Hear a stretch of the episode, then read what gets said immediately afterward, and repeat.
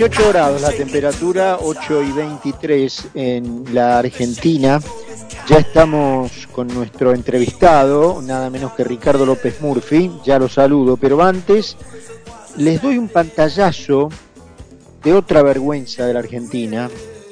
Los países que repudiaron... Joaquín, si me puede sacar el retorno de la cortina, por favor los países que repudiaron y los que avalaron la farsa electoral en Nicaragua, los que la repudiaron, Alemania, Austria, Bélgica, Bulgaria, Chipre, Croacia, Dinamarca, Eslovaquia, Eslovenia, España, Estonia, Finlandia, Francia, Grecia, Hungría, Irlanda, Italia, Letonia, Lituania, Luxemburgo, Malta, Noruega, Países Bajos, Polonia, Portugal, República Checa, Rumania, Suecia, Suiza, Guatemala, Costa Rica, Panamá, Colombia, Ecuador, Perú, Chile, Uruguay, Estados Unidos, Canadá, eh, toda Europa eh, continental, por supuesto, el Reino Unido, quienes avalaron la farsa de Ortega. Rusia, Irán, Cuba, Venezuela, Bolivia y la Argentina. Ricardo López Murphy, ¿cómo le va? Carlos Mirata en concepto. ¿Cómo está usted? Bueno, hay que decir bien, ¿no? Este, en general, referimos a la salud, ¿no? Exactamente, exactamente. Este, gracias a Dios por ese lado. Y la pregunta, Ricardo, es, bueno, ¿cómo, ¿cómo se llega, cuál es su visión de la última semana antes de las elecciones? Eh, quizás con una comparativa contra el 12 de septiembre, ¿qué, qué cree, qué olfatea que puede ocurrir? yo creo que va a haber un triunfo muy grande de la oposición. no, no me animo a decirle hoy si mayor al de las PASO, pero me parece que hay muchas razones para que así sea.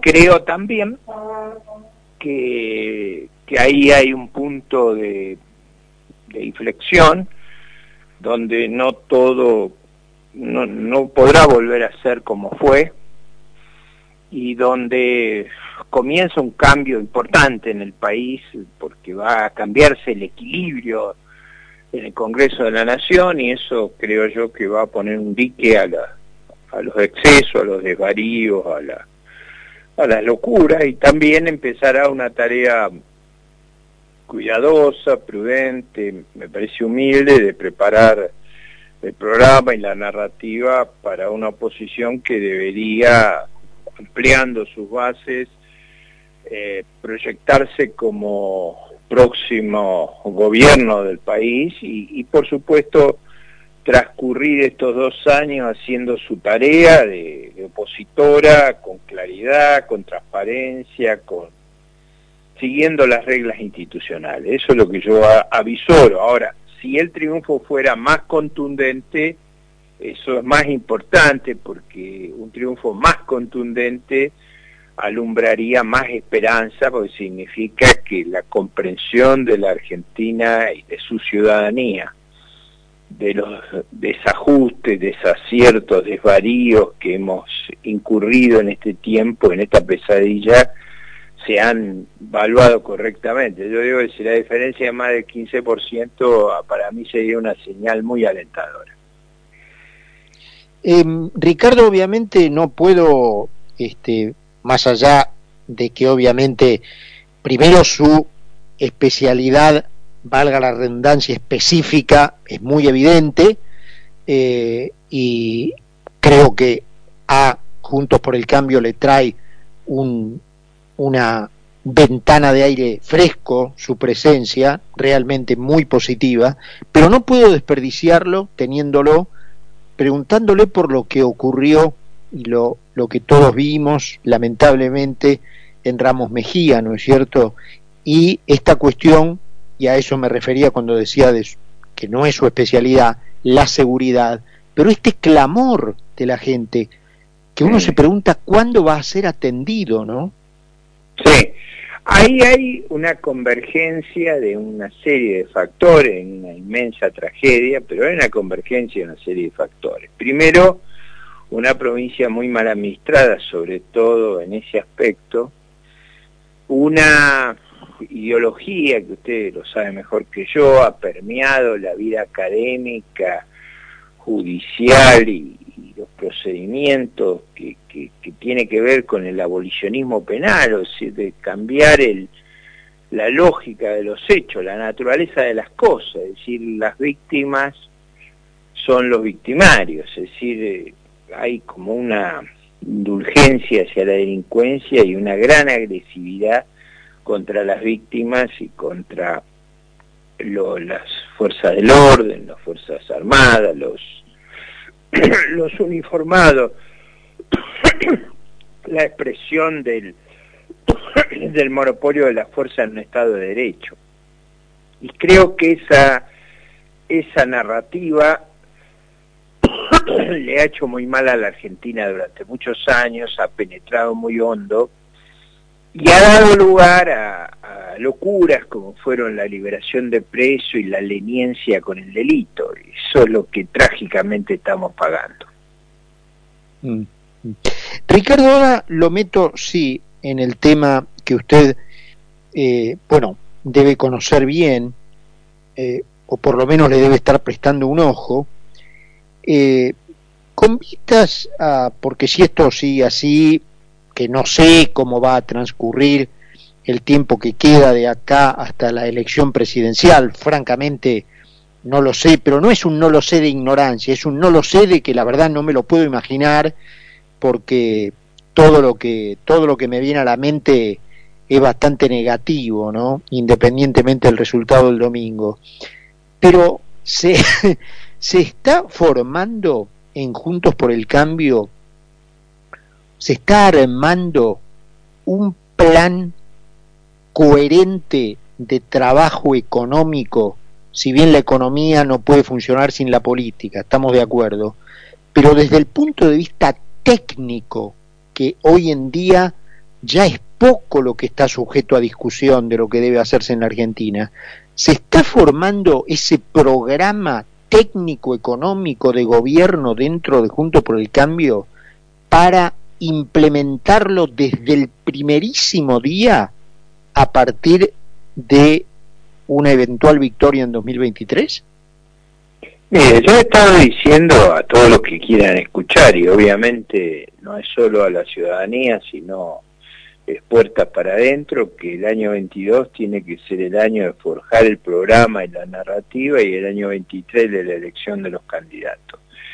Creo que sería una tragedia que se le diera primacía a las candidaturas sobre lo que usted llama la construcción del programa, que tiene que ser muy detallado, muy exigente, muy muy cuidadoso, no no no hay espacio para otra y yo espero que, que esa, esa tarea se pueda hacer, sobre todo después de la elección. Hasta ahora lo que yo le diría es, en todas las discusiones técnicas que yo he participado, ha habido una gran afinidad en los criterios generales. Ahora, como usted bien dice, va a haber que pasar de los criterios generales a, a la cuestión práctica y ahí no es tan sencilla la cosa ni se puede hacer con un PowerPoint. Hay que hacer un programa muy detallado, muy preciso, cuyas líneas centrales van a ser una mayor integración al mundo, un mayor peso de la sociedad civil y un retiro de ese estatismo extremo que hemos vivido, una reorganización de las relaciones entre el Estado federal, las provincias y los gobiernos locales, una, una mejor regulación de todas las actividades que, que, que sujetas a regulación debe haber una regulación profesional como ocurre en los países avanzados y yo diría un, cambio muy fuerte en todo el régimen de financiamiento, ya sea impositivo, tarifario, de deuda, con un criterio muy general que es que la Argentina por muchos años no podrá recurrir al endeudamiento externo y por muchos años no podrá recurrir a la ampliación de deuda y creo que eso nos lleva a una política fiscal muy cuidadosa, eh, nos tiene que llevar también a la independencia del Banco Central y a, un programa de estabilización muy fuerte, yo no le veo escape a esa definición. Ahora, cuando uno pasa al detalle de cada una de esas cosas, esa materia es compleja y yo creo que hay que formar equipos de trabajo que todavía, hasta donde yo sé, no están formados, muy cuidadosos que preparen a detalle estas cuestiones. Cuando digo a detalle es, como usted bien dice, el primer día habrá que lanzar un mega un mega decreto, si usted quiere, una, batería de leyes como, como ocurrió en, los casos de, estabilizaciones después de una grave crisis. Y ese proceso va a requerir un cambio muy grande de confianza. Ahora es cierto que depende mucho el tipo y la característica de lo que se va a hacer de lo que ocurra en estos dos años. Según el grado de descomposición o de ordenamiento que se arribe, es muy distinto el programa que uno deberá llevar adelante. Em, Ricardo, ¿qué, ¿cómo ve usted que vaya a jugar esta porción que por lo menos en la capital y en ciertas partes importantes de la provincia de Buenos Aires ha surgido y está surgiendo y para mi modo de ver lo veo con alegría, usted me conoce hace muchos años, eh, esto que se llama los libertarios, ¿no es cierto? ¿Qué, qué papel cree que van a jugar eh, desde el punto de vista de las ideas, que puede ser la profundidad de lo bueno, y desde el punto de vista táctico en cuanto al conteo de los votos? Bueno, yo no me animaría a hacer una, una prognosis hoy, pero yo diría la, la gran coalición tiene que tener la permeabilidad de ampliar sus bases de sustentación y tiene que, que ir a buscar, eh, digamos, la mayor capacidad de gobernabilidad posible. Eh, ya no, no creo que haya mucha discrepancia a lo largo del programa que yo les posee. Es un programa que, inevitablemente va a estar orientado por, por una marcha muy profunda hacia la libertad. Y digo esto, usted y yo los conocemos hace muchos años, creemos en un modelo de la libertad por, razones filosóficas, morales. En las cuestiones económicas son, son importantes, sin duda, pero nunca fueron, la, en mi caso al menos, decisivas. Eh, aunque es cierto que una economía libre es más eficaz que cualquier otro ordenamiento. Pero me parece que mucha gente se va a acercar a la idea de la libertad por razones como ocurrió en la Europa oriental luego del derrumbe de la utopía sangrienta, eh, porque no haya otra cosa en el estante disponible. Y a mí me parece que eso es lo que va a ocurrir en Argentina y yo espero que, que todo ese esfuerzo sea cooperativo en esta dirección. Ahora, eh, Supongo que eso en el fondo va a depender de cuál sea la fortaleza que permanezca el kirchnerismo, sus aliados locales, y, dependerá de las actitudes personales, pero mi, mi, lectura, como usted dice, es seamos lo más amplio posible, la agenda que tenemos por delante es de una magnitud monumental. Es verdad, es verdad. Le hago una última, Ricardo. Eh, casi no que a pesar de muchas agresiones y descalificaciones y, digamos, expresiones dolorosas, yo nunca contesto eh, a todo el espectro opositor. Y no lo hago porque creo que es muy importante sumar fuerzas y y todo lo que dificulte ese trabajo es inconveniente al, propósito más profundo que me anima, que es recomponer en la Argentina la, idea de una sociedad libre, que en última instancia volver a la Constitución Nacional en sus términos más esenciales. Exactamente, exactamente. Em, Ricardo, le hago una última, puntual. Obviamente la Argentina, ningún país puede vivir sin moneda y el hecho de su carencia explica muchas de las cosas que ocurren en la Argentina. El, no crecimiento, el empobrecimiento, la miseria, eh, por cuestiones este, este, de, allí de, que tiene que ver una cosa con la otra, hasta casi lo que conversamos en materia de seguridad, que parecería venir de otro costado, pero si uno bien se fija tiene mucho que ver. Entonces, ¿está en los planes eh, una reforma monetaria que elimine el peso y le dé otra moneda a la Argentina? Y en todo caso le pregunto, ¿cuál? Porque cualquiera que le dé el gobierno, el Estado al país, eh, y máxime con la experiencia de la convertibilidad, la sociedad parece no tenerle confianza. Entonces, ¿cuál debería ser la moneda que tenga el país, puesto que no puede no tener una? Mm. A ver, yo diría hubo dos experiencias importantes en la Argentina en materia de estabilización. ¿eh?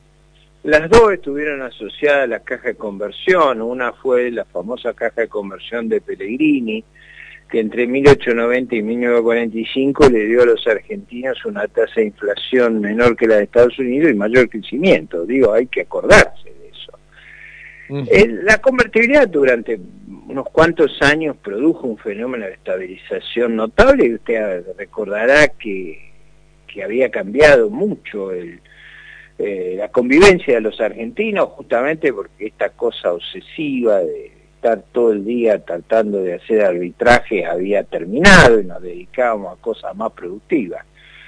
Eh, a mí me parece que el ordenamiento futuro va a ser casi imprescindiblemente bimonetario. O sea, yo creo que ya sea con una caja de conversión, como fueron las 12 pericias anteriores, o con algún otro arreglo, habrá una moneda local y convivirá con, con las monedas extranjeras, como ocurre en Uruguay, en Paraguay, en Perú, y el prestigio de la moneda local dependerá de que tengamos un orden fiscal y monetario muy sólido, eso yo creo que es imprescindible, y deberá recoger eh, las enseñanzas de la última experiencia en términos de que hubiera fortalecido esa experiencia una política fiscal más enérgica, como usted recordará, fue mi clamor durante los 10 años de la convertibilidad, una política que le diera más flexibilidad y adaptabilidad a la economía y una economía más abierta. Pero más allá de eso, creo que va a ser inevitable la convivencia con otras monedas como es una experiencia que tenemos en, en varios países latinoamericanos, si usted quiere, en, otras geografías del mundo.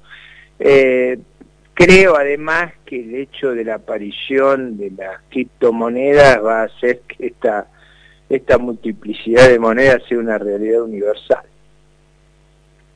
Ricardo, bueno, le quedo muy agradecido, sé que son días ocupados. si usted quiere saber mi opinión, yo soy partidario de una estabilización inolvidable, es decir, eh, una estabilización que siguiendo la lógica de Pellegrini tenga... Eh, yo siempre admiré mucho al Bundesbank. Usted recordará que el Bundesbank fue un, digamos, un factor muy decisivo en el éxito de Alemania y luego el Banco Central Europeo se creó a la imagen del Bundesbank con las reglas del Bundesbank y fue la moneda para toda Europa y se instaló en Frankfurt. Y yo creo que esa tradición de severidad y de austeridad fiscal y de severidad monetaria y de darle mucha importancia a lo que en el fondo es una unidad de medida. Imagínese, Carlos, si, si los kilos fueran flexibles. Eh, exactamente. Alguna vez, soñé, alguna vez soñé con que hubiera balanzas kirchneristas, porque siempre he lidiado con el exceso de peso. Y usted vio que todos, en algún momento queremos un atajo, porque no habrá una balanza flexible. Pero En realidad la gran utilidad del sistema métrico es que son unidades de medida. La unidad, la moneda es una unidad de medida. Perturbarla, degradarla, no solo destruye la, digamos, el tejido social y genera corrupción de valores, sino que además destruye su utilidad eh, esencial, que es facilitar los intercambios, el ahorro, la intertemporalidad. Eh, por eso yo diría, en mi opinión, deberíamos seguir esa tradición del Banco Central holandés, del Banco alemán, del Banco suizo, del Banco austríaco, que generaron culturas a las que yo admiro en su ascetismo y en su y en su progreso y creo que la Argentina si por algún lado va a tener que exagerar es por ese lado. Ricardo, bueno, como de costumbre, clarísimo. Eh, mucha suerte, le, decía, le, agradezco porque sé que son días ocupados estos últimos antes del domingo, así que doblemente agradecido por estos minutos con nosotros. ¿eh? No, pero ha sido encantador conversar con usted y seguramente le transmitimos a la audiencia una visión, en, digamos, esperanzadora. Yo creo que si la oposición logra una victoria más que contundente, usted sabe que se ha hecho famoso una palabra mía, colosal, va a ayudar mucho a, que, a que la pesadilla, la pesadilla y su gravedad termine. El país tiene inmensas posibilidades, como probablemente lo tuvo a mitad del siglo XIX, y la genialidad de Alberdi fue descubrir que Rosa era antagónico al desarrollo de la fuerza productiva. Esta gente es antagónica a nuestro éxito como nación y por eso es necesario que quede claro de una manera muy contundente que este experimento ha terminado culturalmente. Firmaría abajo. Le mando un abrazo, Ricardo. Hasta luego. Ricardo López Murphy con nosotros. Em, vamos, eh, Joaquín, a eliminar nuestra tanda y una vez que terminemos la publicidad política y demás, vamos directo a nuestro encuentro con eh, Carlos Poncio, que se nos hizo tarde con Ricardo. Concepto 955. 955. Periodismo NFM.